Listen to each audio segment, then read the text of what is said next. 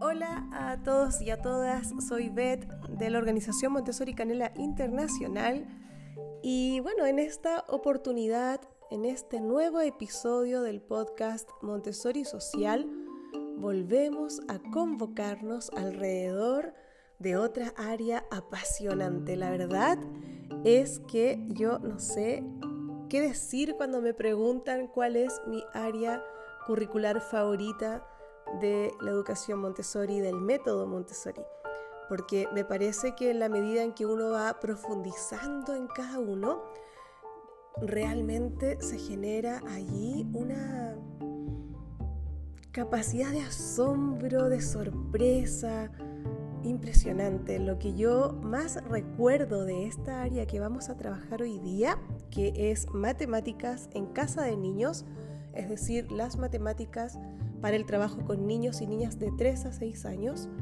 lo que más recuerdo es ver a muchas personas con lágrimas en sus ojos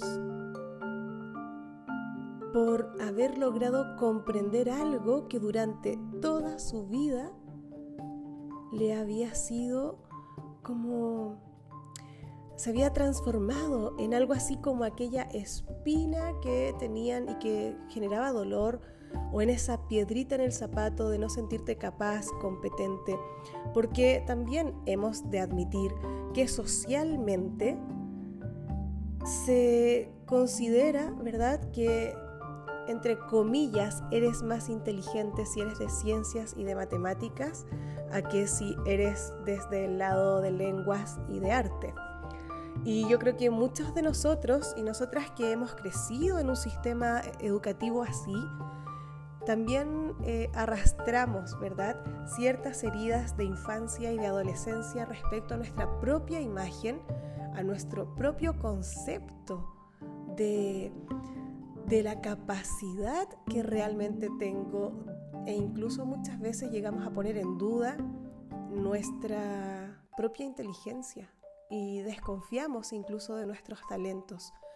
Yo recuerdo siempre que cuando tenía 14 años y que, bueno, llegaba el profesor de matemáticas y yo lloraba. O sea, yo, yo sentía que todo mi cuerpo cambiaba, no, le tenía mucho miedo, no lograba entender lo que decía.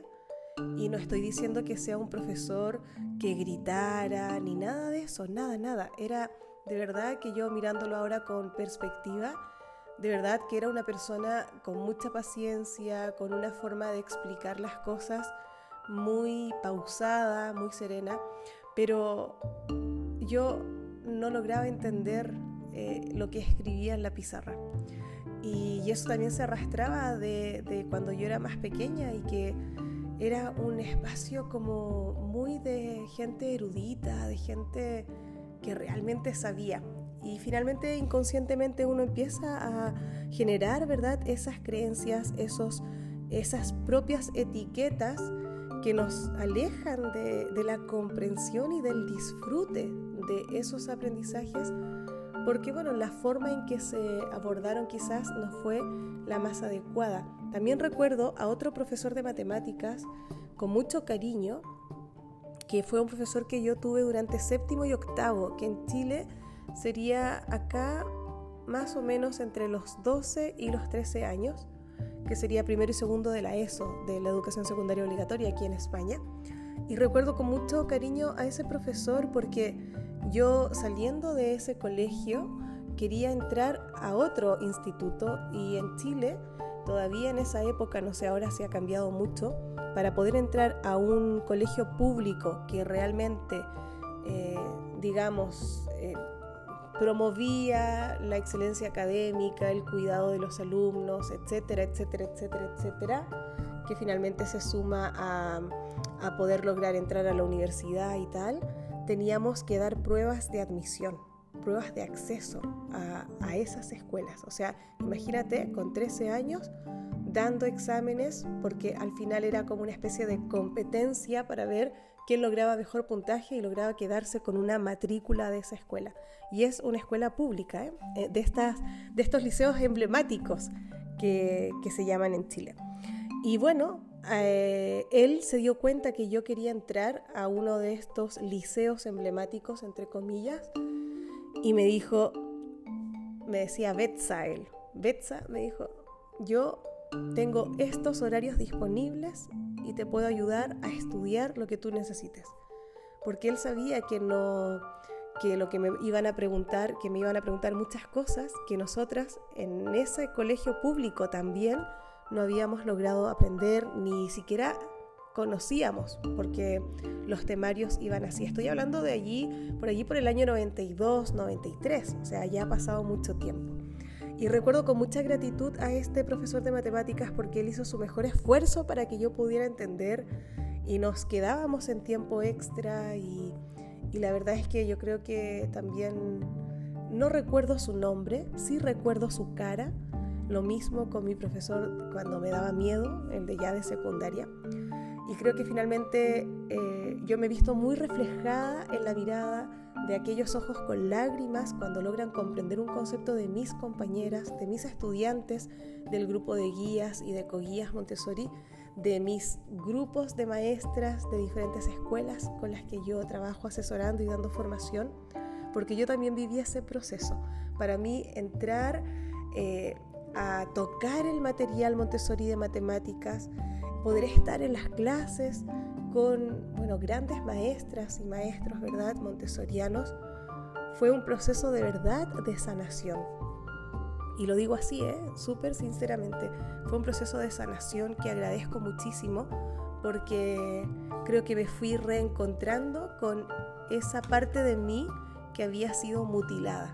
Y y por eso siento que es un área clave no para el trabajo del niño, que para el niño todas son clave, sino que para todas las personas adultas que como yo veníamos arrastrando un cierto temor, veníamos arrastrando una inseguridad, ¿verdad?, frente a ciertos temas vinculados a las matemáticas y a las ciencias, pero principalmente en mi caso era más vinculado a las matemáticas. Así es que eso, eh, con eso, con ese recuerdo, pensando también en todas estas sensaciones, vamos a continuar y te voy a decir que en este episodio vamos a ver cosas muy concretas respecto de esta área. Vamos a abordar, eh, como ya lo hemos hecho con las otras áreas curriculares, eh, te voy a contar las grandes unidades o temáticas, ¿verdad? O familias de materiales que hay en cada uno para que aunque tú no tengas ese material, conozcas cuál es la finalidad, conozcas la secuencia y puedas adaptar lo que tú tienes a tu alrededor. La idea siempre aquí es extraer el propósito, la finalidad, el para qué. Y para eso es muy importante tener en cuenta que al igual que los materiales de sensorial que revisamos en el episodio anterior, todos los materiales de desarrollo Montessori del área de matemáticas tienen varias características que tienes que tener súper, súper, súper en cuenta. Sobre todo si vas a crear material o si vas a crear propuestas sin usar el material Montessori. Una primera característica es que son materiales exactos, ¿ya? Necesitan ser exactos para que el niño pueda verificar por sus propios medios lo que está allí haciendo. ¿Por qué? Porque esta repetición, ¿verdad? Esta exactitud le permite al niño que a través de la repetición pueda analizar lo que allí sucede y empezar a establecer ciertos nexos de comprensión en un espacio concreto primero. Estamos en casa de niños, primero concreto. Por tanto, esa exactitud va de la mano con esa verificación y el control de error. También esa exactitud está relacionada con la secuencia exacta en que voy a presentar un material.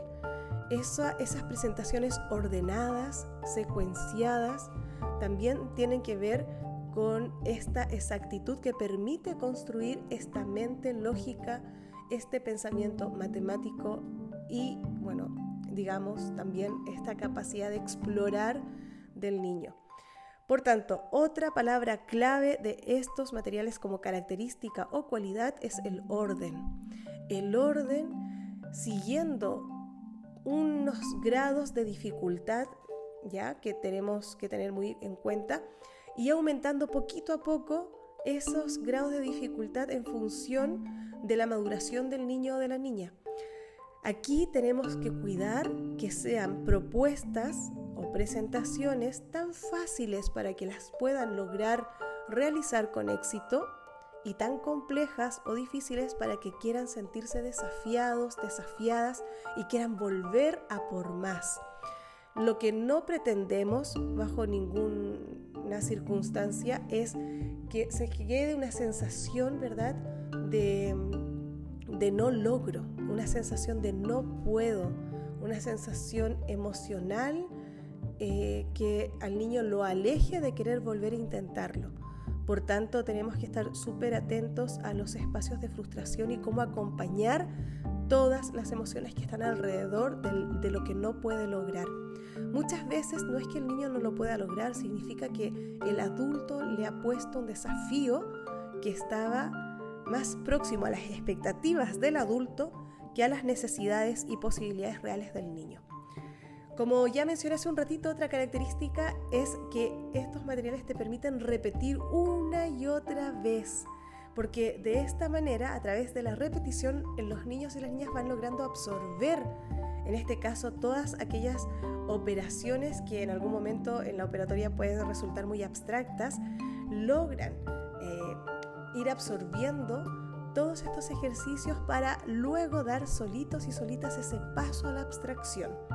Por tanto, también hemos de decir que estos materiales te permiten explorar y te dan mucha orientación, te permiten ir descubriendo poco a poco la interrelación que hay entre los números y todas las operaciones, todas las relaciones que se pueden dar entre, bueno, todo eh, esta representación, ¿verdad? Numérica y de cantidad, de símbolo. Y siempre, siempre, siempre lo primero que presentamos es la cantidad y luego nos vamos al símbolo, ¿ya? Por tanto, hemos de cuidar y de considerar que este material concreto nos ayuda a desarrollar y a pasar poco a poco a diferentes niveles de abstracción son, digamos que al ir repitiendo y repitiendo los ejercicios con los materiales manipulativos, de una u otra forma se están traduciendo a ser abstracciones materializadas. Proporcionan estos procesos de desarrollo vinculados a la abstracción y también nos pueden ayudar mucho, ¿sabes a qué? A generar cada vez más precisión en cada uno de los ejercicios que se plantean. Ahora bien, Todas estas cualidades y estas características de estos materiales también tienen que ir de la mano con la forma en que yo voy a presentar, en la que yo voy a presentar una propuesta o en la que yo voy a presentar un determinado material. Claro, podemos decir también que una de las cosas que hablaba María Montessori, y ahí yo recomiendo muchísimo leer el libro Psicoaritmética, eso, ese es un libro que es una joya, porque siempre yo digo que la gente en general anda buscando las presentaciones de matemáticas en Internet y buscan álbumes de matemáticas en Internet y, en diferentes plataformas, confiando que lo que está allí es así. Y se olvidan de algo muy importante y es que hay que ir a la fuente original. Y esa fuente original es este libro que se llama Psicoaritmética es un libro escrito por María Montessori y la primera edición publicada en español fue en el año 1934. Y yo creo que es un volumen que es realmente una joya de libro. Si tú quieres saber cada, cada detalle, y no solo de casa de niños, sino que también de taller, hasta las matemáticas avanzadas, tendrías que poder venir a este libro. Es un libro extenso, tiene casi 400 páginas y se presenta cada uno de los materiales con la forma específica de uso y además para poder comprender cómo se utilizan, hay dibujos en color que te permiten ir eh, haciendo todo el proceso. Así es que yo creo que este es el gran libro que tendríamos que tener acceso porque está súper bien explicado y como te digo, está desde matemáticas iniciales, por decirlo de alguna manera, que pertenecen a casa de los niños y las niñas, hasta las matemáticas más avanzadas. Así es que deja de buscar por internet y trata de tener este libro, pídelo de regalo, que alguien te lo regale porque es bueno, ahí vas a encontrar todo, todo, todo, la descripción de los materiales, las medidas de los materiales, la forma en que se usan, los propósitos y los dibujos, o sea, el álbum, por decirlo de alguna manera, que tiene que desarrollar cada guía Montessori, está allí. Y de hecho siempre recomendamos en nuestro entrenamiento internacional de guías Montessori a nuestras compañeras que puedan eh, ir a este libro que también les puede servir como control de error al momento de redactar sus propias presentaciones, porque eso también es muy importante, que tú puedas redactar con tu propio lenguaje una presentación, porque de esta manera te vas a apropiar de eso y por tanto luego al momento de practicarlo y de pasarlo a la realidad, ¿verdad? En la relación directa con el niño o la niña va a ser algo muy fluido. Entonces, otra característica es que se desarrolla la autoperfección y, y bueno, tenemos que la finalidad es poder acompañar al niño y a la niña para que pueda ir construyendo ese pensamiento lógico y ordenado que le va a permitir asumir nuevos desafíos. Em, otra cosa que creo que es súper importante que tienes que tener en cuenta es que eh, con el material, que también María Montessori a veces le llama abstracciones materializadas, se empieza trabajando con todo el material sensorial que ya lo expliqué en el podcast, en el episodio del podcast anterior, y con la presentación concreta de cada uno de los conceptos. O sea, eso es muy importante. El material, eh, todo el material del área de sensorial, podríamos decir que es una antesala para la comprensión de todo lo que implica el trabajo con las matemáticas. Por ejemplo, tienes las barras rojas, ¿te acuerdas que eran para hacer, eh, para poder tener eh, una noción de dimensión desde el más largo al más corto? Bueno, aquí en matemática se continúa con ese material, pero ya tiene una diferencia que es alternar colores en una misma barra, por eso se llaman barras rojas y azules, y además que la finalidad ahora es poder contar. Entonces tienes la, la barra más corta, que es la del 1, y luego la más larga que llega hasta la del 10. Por eso es que van muy de la mano. Entonces, por una parte, este material, ¿verdad? Que su antesala podríamos decir que es todo lo que está relacionado con sensorial, que va fortaleciendo el pensamiento lógico-matemático, es un material concreto y manipulativo, ya que permite explicar de manera muy concreta conceptos que son abstractos. Y por otro lado, ya lo hemos dicho también, que aísla la dificultad, es decir, vamos a trabajar solo un concepto a la vez, solo una dificultad a la vez. Y, esto, lo que nosotras queramos seguir incluyendo como dificultades, tienen que ser en siguientes ejercicios. No podemos saturar la mente del niño y la niña porque tenemos que pensar que también la construcción de sus aprendizajes en esta edad es principalmente sensorial. ¿Ya? Entonces, vamos a, tener en cuenta también que Todas las presentaciones tienen que seguir una secuencia de progresión que responda a un orden determinado.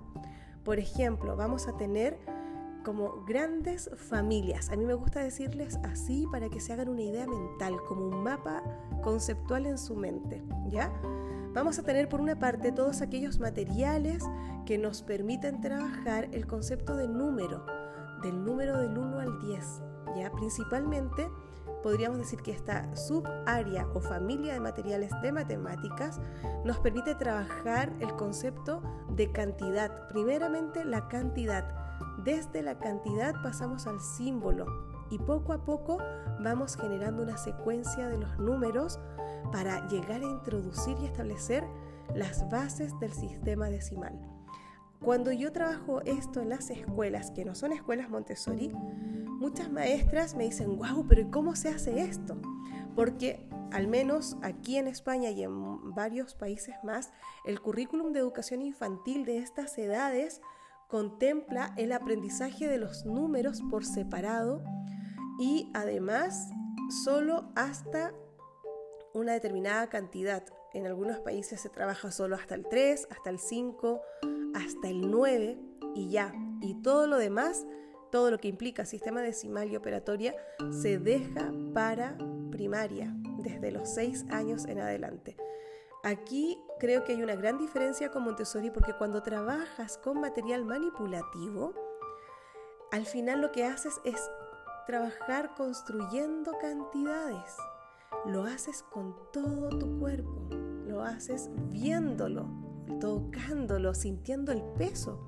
Por tanto, eh, una de las cosas que decía María Montessori es que era, si un niño o una niña ya cuenta del 1 al 9, es muy fácil introducirlo en el sistema decimal, porque finalmente lo único que tiene que hacer es aumentar de categoría, es decir, si yo cuento de 1 al 9 como son unidades que se cuentan de uno en uno, cuando yo paso a la categoría de las decenas, significa que tengo que contar de 10 en 10.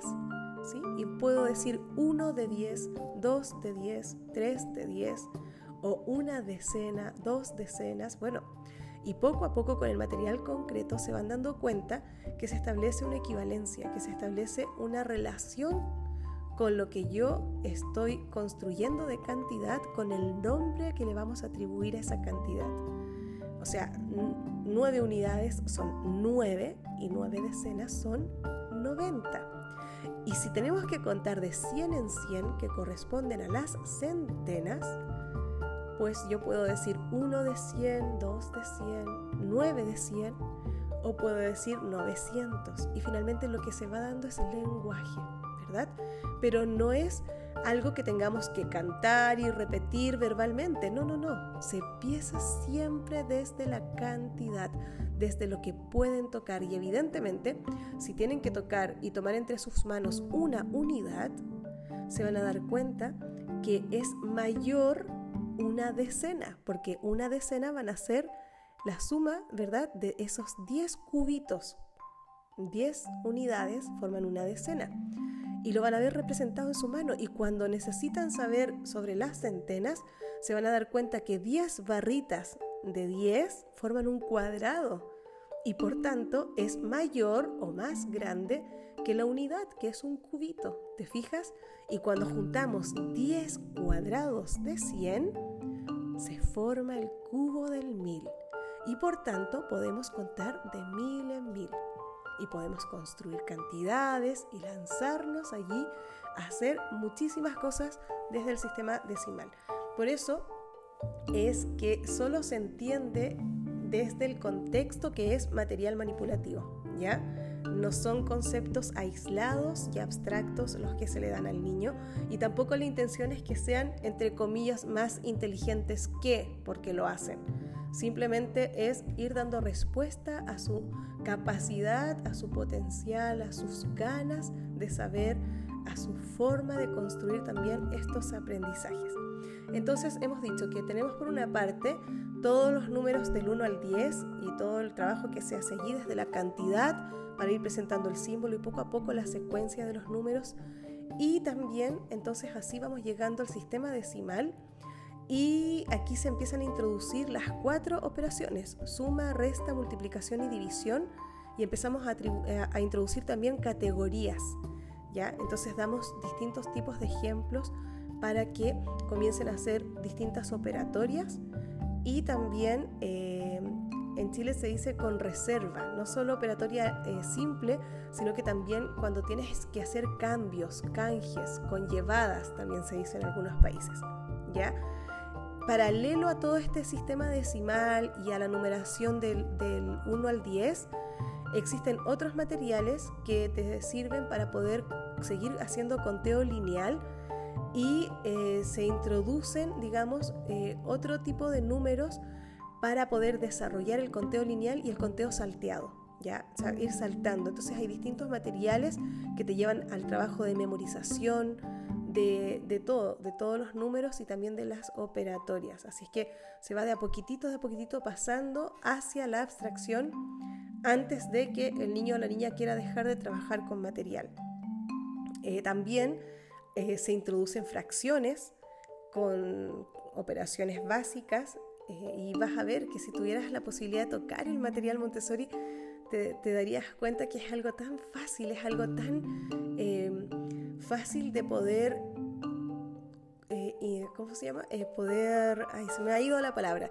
Es tan fácil de poder ver y constatar lo que allí sucede. Es como cuando abres un reloj y quieres saber cómo funciona todo el mecanismo por dentro, es exactamente lo mismo.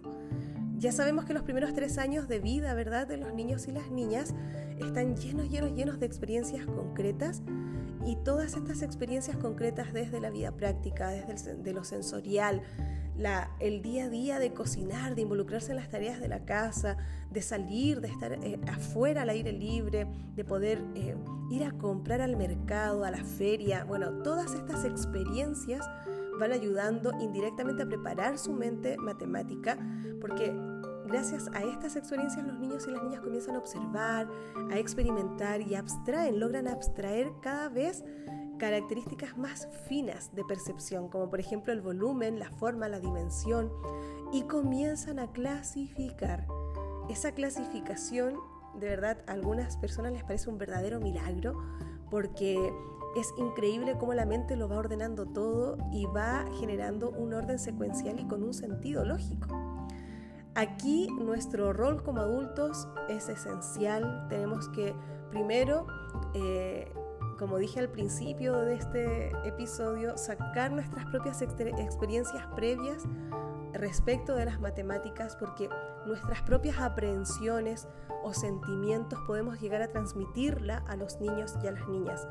Somos eh, responsables de velar por la secuencia exacta de estos materiales, de ir haciendo el seguimiento para ver el progreso de cada niño y niña y ver también los niveles de comprensión que va alcanzando.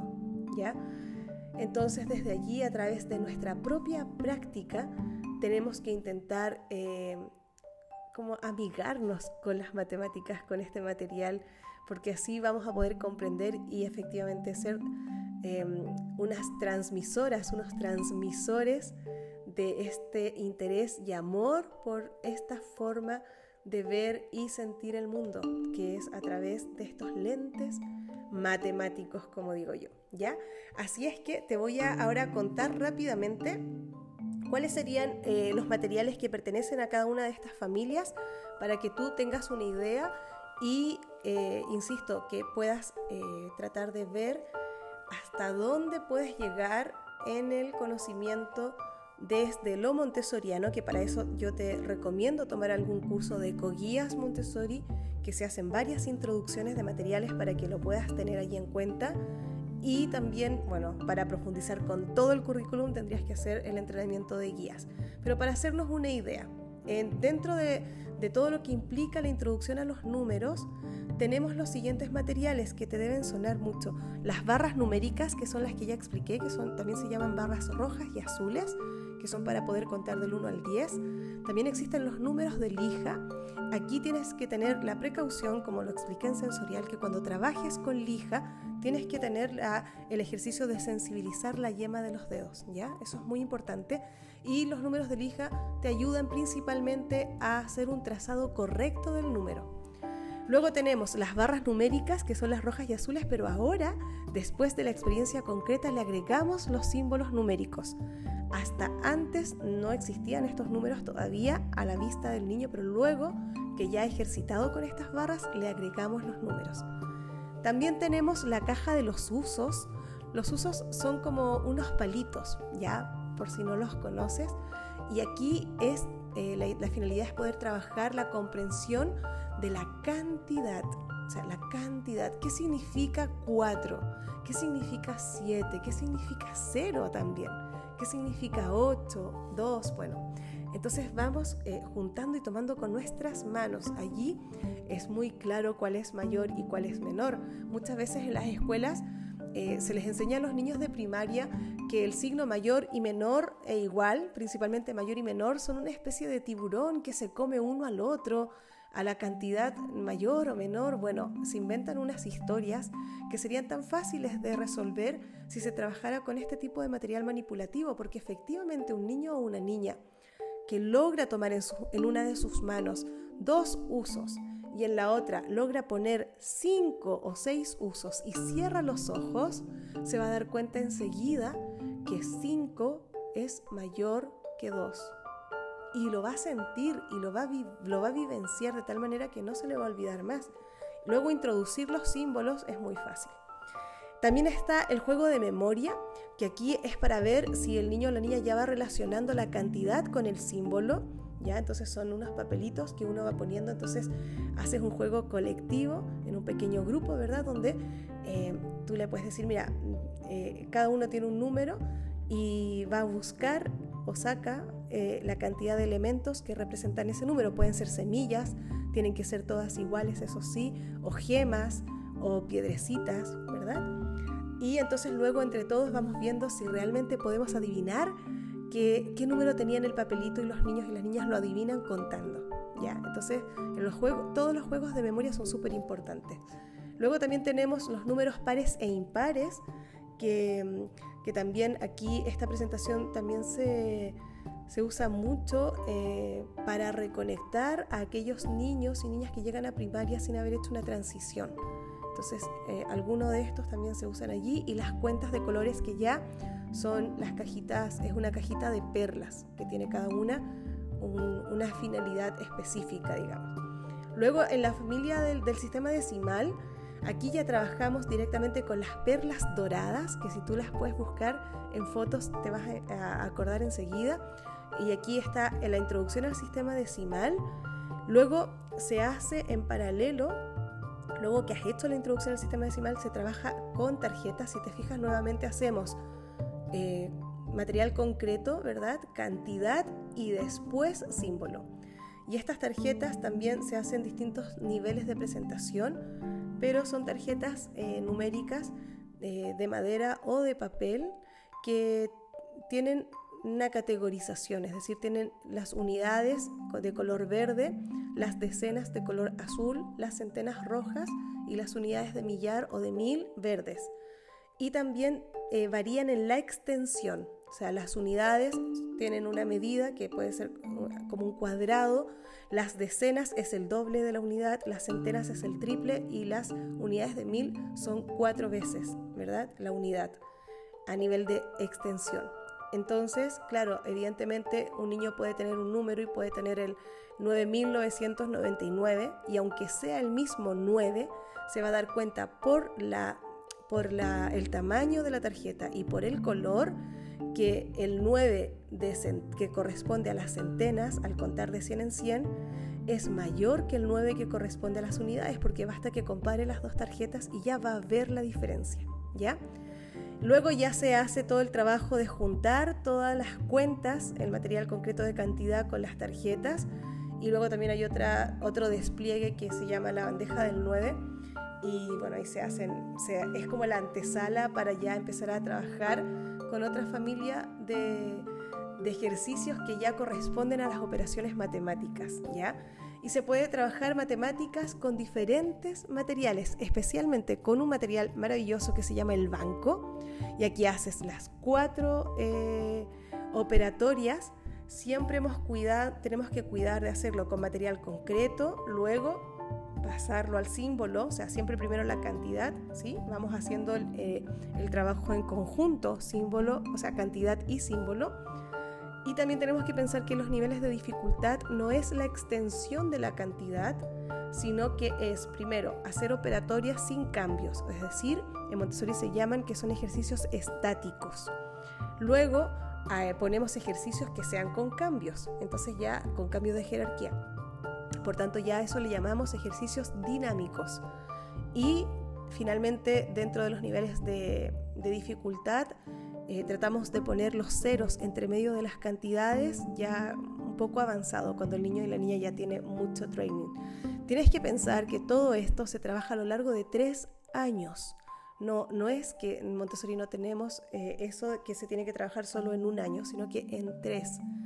También hay otro material que se llama el juego de los sellos o las estampillas y es lo mismo, se hace el mismo procedimiento que te conté con el banco y además aquí se agrega un material que se llama el tablero de los puntos. Y también por otra parte se desarrolla todo esto de una manera aplicada a través de problemas matemáticos y que estos problemas sobre las cuatro operaciones que existen eh, tienen al reverso de estas tarjetitas el control de error, o sea, tienen las, respuestas para que sean los niños y las niñas quienes se empiecen a autorregular. Luego tenemos otro, otra familia u otra estantería, porque lo que yo te estoy diciendo es así como tenemos que secuenciar el material y que son todos los ejercicios vinculados a numeración, a los números y a la numeración, pero ya eh, vinculados principalmente al conteo lineal y salteado. ¿Ya? Entonces acá, por ejemplo, tenemos eh, ISO y mayores que 10. Entonces tenemos, por ejemplo, las tablas de Segan que se cuentan del 1 al 19 y la segunda tabla de Segan que es hasta el 99. Primero se presentan solo con las perlas y luego se, de nuevamente se añade el símbolo eh, y luego ya se junta cantidad y símbolo. También tenemos otro material que se llama el tablero del 100 y para hacer conteo lineal aquí aparecen las cadenas, que son unas cadenas doradas. Una es la del 100 y la otra es la del 1000. Y también aparece todo el gabinete de perlas o gabinete de cuentas que nos va a permitir eh, hacer este ejercicio de contar de manera lineal y salteada. Eh, principalmente con las cadenas, con el gabinete se hacen conteo salteado, que es una preparación previa a las tablas de multiplicar. Y aquí te vas a encontrar con las cadenas cortas, que te permiten luego formar cuadrados y con las cadenas largas, que son muy, muy, muy largas, que tienes que tener una previsión de alfombras ¿eh? para poder trabajar. para usar el gabinete de, perlas tienes que tener alfombritas largas según la extensión de cada una de las cadenas y angostas, porque no necesitas tener, eh, no necesitas que sean muy anchas. Y con las cadenas largas, largas, largas se forman los cubos, pero eso no se lo cuentes a nadie. ¿eh? Eso cuando ya lo manipules te vas a dar cuenta. Luego vienen otro grupo de materiales que serían las operaciones matemáticas con perlas o con cuentas. Y aquí tenemos principalmente eh, el juego de la serpiente positiva, que es un... Bueno, la historia ojalá algún día se las pueda contar porque es súper bonita. Y también la multiplicación con perlas, que es una caja que tiene perlas para poder hacer todo este trabajo de, despliegue de grandes cantidades. vas creciendo en las cantidades. Y finalmente tenemos ya como el último apartado, la última familia de materiales, que son todas las operaciones matemáticas con tableros que tienen una finalidad ya de empezar a hacer un ejercicio más consciente de memorización. Entonces es como un salto un poquito más allá a la abstracción.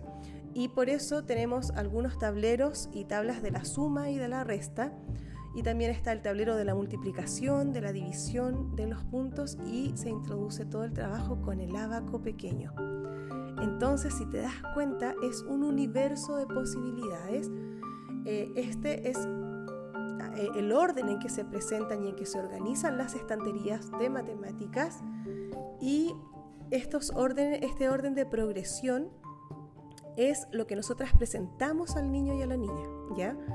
cuando ejerce su libre elección, cuando yo ya le he presentado varios materiales, no solo de matemáticas, sino que de diferentes áreas curriculares, y luego que yo le he presentado, el niño y la niña son libres de decidir con qué necesitan seguir trabajando. Es decir, yo me puedo encontrar con un caso que presente algo de lenguaje y que el niño y la niña reciba la presentación, esté un momento con ese material y luego vuelva hacer, por ejemplo, ejercicios con cadenas eh, largas de perlas de matemática. Entonces, por eso es que es tan importante que mi rol como adulto sea observar ese proceso para poder hacer un, un seguimiento, un acompañamiento a ese proceso. ¿Qué sucede si un niño o una niña se queda en matemáticas toda una semana? Pues no sucede nada, simplemente sucede que va a interiorizar y a aprender mucho más que si tiene media hora o una hora cada día. ¿Por qué? Y además determinada por el adulto, ¿verdad? En estos horarios rígidos que existen en las escuelas. ¿Por qué? Porque está respondiendo a un interés. Y cuando ese interés está vinculado, ¿verdad? Y genera y despierta una emoción, entonces el aprendizaje es casi que algo muy fluido y espontáneo. Así es que no tenemos que tener susto de que quieran permanecer en un área por más tiempo.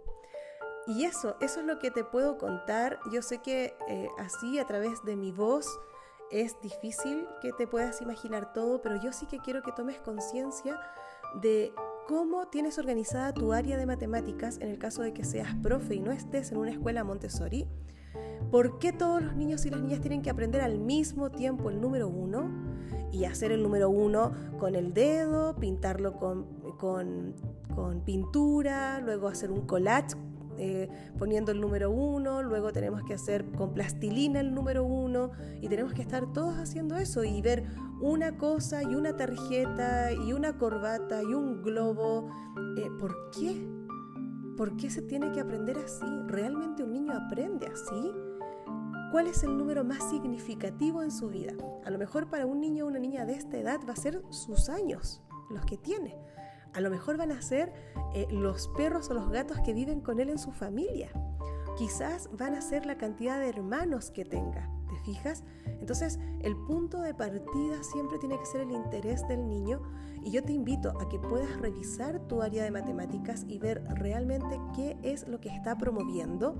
Si tienes la posibilidad de diversificar las propuestas para que tengan una secuencia lógica, que responda a estas características de las cuales ya te hablé, creo que a lo mejor podría ser interesante que te atrevas a probar. Si estás en la casa, lo mismo.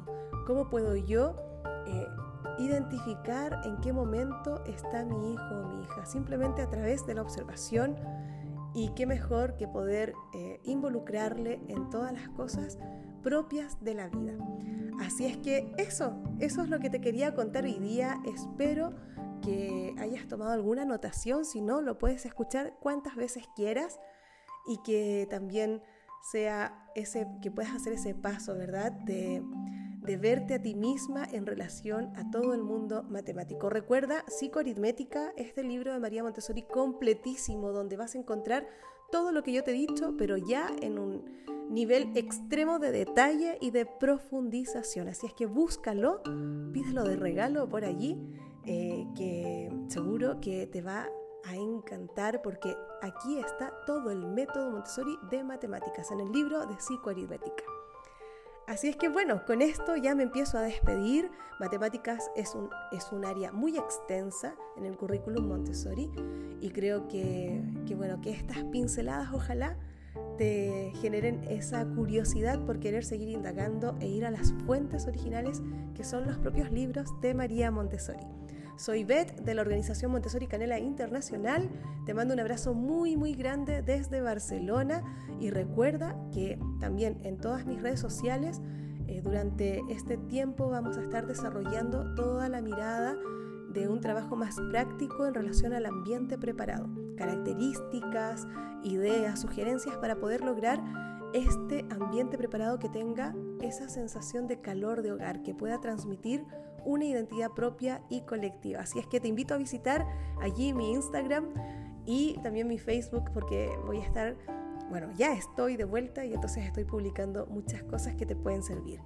Te mando un abrazo muy grande y nos vemos en el siguiente episodio donde vamos a hablar sobre lenguaje en casa de los niños. Un abrazo.